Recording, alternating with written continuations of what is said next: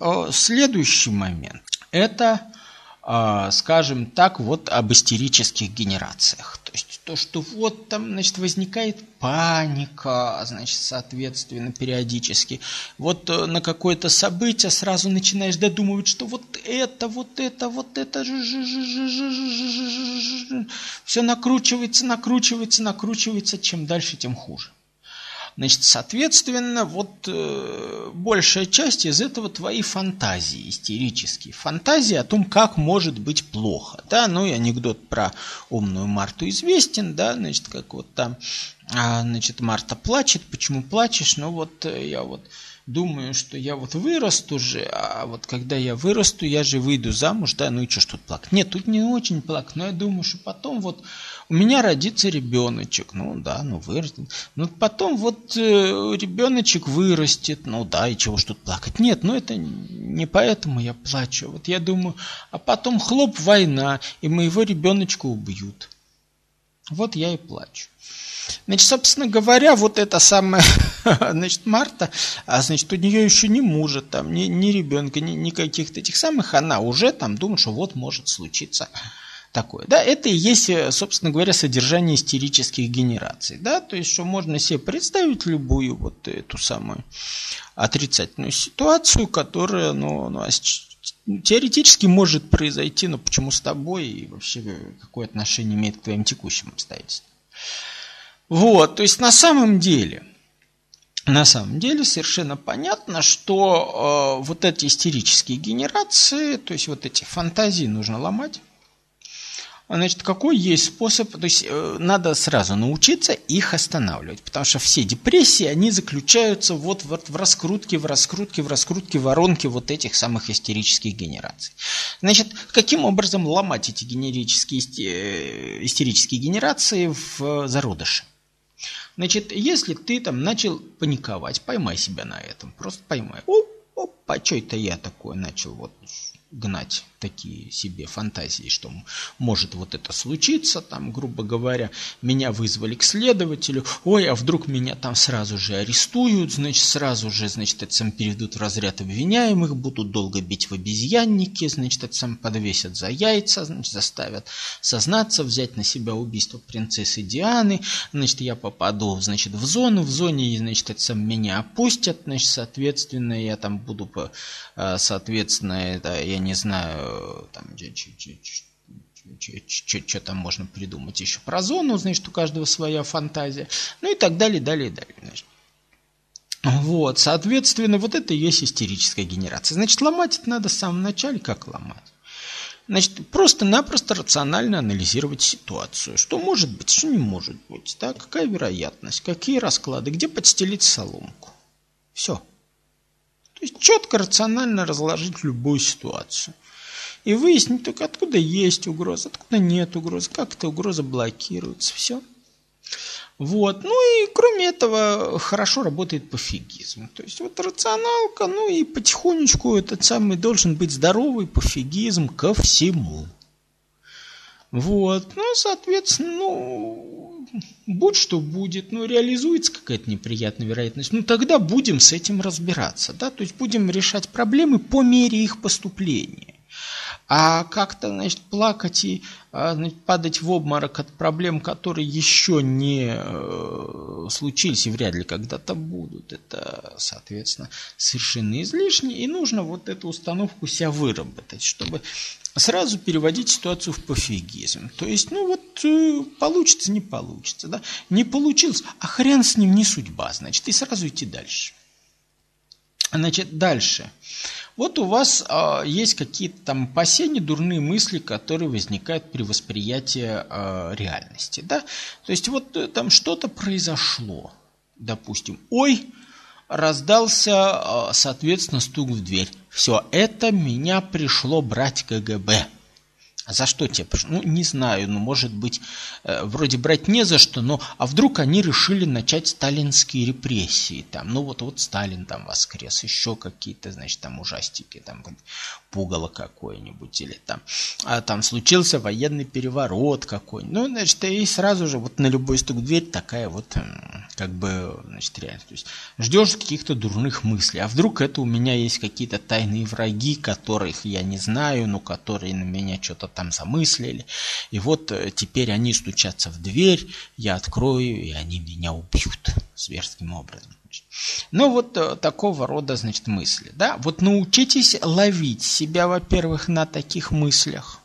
Да, когда вы ждете чего-то плохого от любой э, ситуации, да, от любого знака. И во-вторых, смеяться над этим. Научитесь над этим смеяться. Вот, ну, потому что это же, ну, ну смешно, ну, там, значит, знаете, если есть такие анекдоты, да, значит, там стук в дверь, а, значит, там кто? Милиция. А почему милиция? Ну, вот соседи говорят, что у вас тут смех нездоровый, жжеными тряпками пахнет. Что вы тут делаете? Ну, ну, что, что тут? Ну, тряпки жжем, смеемся. Вот. Значит, ну, ползем дальше. А значит, дальше. А, если у вас вот эти самые истерические генерации имеют место, просто возьмите за правило вот брать паузу и выключаться из ситуации, пока не придет нормальный пофигизм. Да? Значит, вот э, возникла ситуация, да, возьмите паузу, отвлекитесь, поймите, что это не к спеху. И все. Вот, и потихонечку приходит пофигизм. Значит, после этого вы подходите к зеркалу, улыбаетесь, надо умоетесь, там, значит, соответственно, холодненькая водичка очень помогает. Радостно улыбаетесь, щелкаете пальцами и идете разбираться с ситуацией. Все нормально? Вот, то есть э, важно что, вот эти истерические гипотезы и опасения, их надо проверять анализом, их надо сопоставлять с реальностью. Значит, вот лучший э, способ бороться с истерикой, да, это рационализация, это проверка гипотез. Вот э, есть у вас, ой-ой, вот там может быть что-то плохое, Проверьте это, сопоставьте это с реальностью, принудительно проверьте эту истерическую гипотезу, убедитесь, что она неверна. Вот. И это вот очень важный момент. Значит, вот с этим надо бороться, с этой неправильной установкой на реальность. А, еще один момент. Если вам действительно тяжело, а понятно, что так или иначе возникают ситуации, когда вам действительно тяжело, когда есть э, моменты, с которыми вот прямо здесь и сейчас трудно справиться, вы еще не знаете, как справиться, у вас не созрело решение интуитивное, как справиться, значит, вы там теряетесь в каких-то догадках, вам не хватает информации, значит, действительно вот большая потеря, значит, вот с, с точки зрения каких-то ваших представлений о жизни своего, вас сейчас посетило и так далее. То есть вот все это вместе, естественно, вызывает, так сказать, вот эти самые депрессивные действия. Значит, а, что нужно сделать? Вот здесь нужно найти, грубо говоря, куда это все выплеснуть. То есть нужно найти там человека, которому можно поплакаться в жилетку, которого можно, что называется, с которым можно поделиться поделиться, который поддержит. И, в общем-то, скажем так, поможет вам там, в поиске решения. Это не значит, что он там способен найти поиск решения, да? Но, опять же, у него есть то преимущество, что вот это свалившееся горе, что называется, которое на вас свалилось, оно вам все-таки э, блокирует многие вещи, у вас там, значит, упала энергетика, соответственно, заблокировались определенные каналы, упала интуиция туда-сюда. Значит, э, человек, у которого этого нет, но который к вам расположен и который готов вас поддержать, он, собственно говоря, вот это самое депрессивное снижение энергетики у вас – своим донорством, как бы энергетическим, да, вот энергетический донор, он э, может вам, так сказать, вот, прекратить этот процесс, И, э, соответственно, благодаря этому у вас открываются те каналы интуиции, которые позволяют найти правильное решение для дальнейшей адаптации. Поэтому вот человек, которому можно поплакаться в жилетку, вот такой случай, он нужен. Вот. Но здесь есть одна вещь, который хочу предупредить сразу. Да, вот этим не надо злоупотреблять. То есть, грубо говоря, если вы начнете бегать и плакаться, так сказать, по поводу каждого своего сомнения, каждой своей непонятки, каждого там своего вот этого непонятного решения. Вот, и начнете вот э, ходить и пытаться вот э, значит, каждое свое сомнение выяснять с этим человеком, да, это называется занудство, и после этого вас начнут избегать, причем правильно начнут избегать, потому что зануды никому не нужны, да, которые со всякой фигней лезут не по делу. Одно дело, если там по серьезному вопросу, а другое дело со всякой фигней. Ну, на эту тему есть э, известный анекдот, как там Пьер Безухов приходит, князь Андрей, и говорит, «Князь Андрей, вот сегодня мне подумалось, вот, наверное же, я умру». Умрете, Пьер, умрете, да, умрете. Но, князь Андрей, ведь меня же, э, наверное, закопают в землю. Закопают, Пьер, это точно закопают. Да, но что тогда, князь Андрей? Ну, что тогда? Ну, у вас на могиле вырастет травка. Травка на могиле. И что тогда? Пьер, ну, что тогда? Ну, придет корова, объест эту травку. Корова объест травку на моей могиле.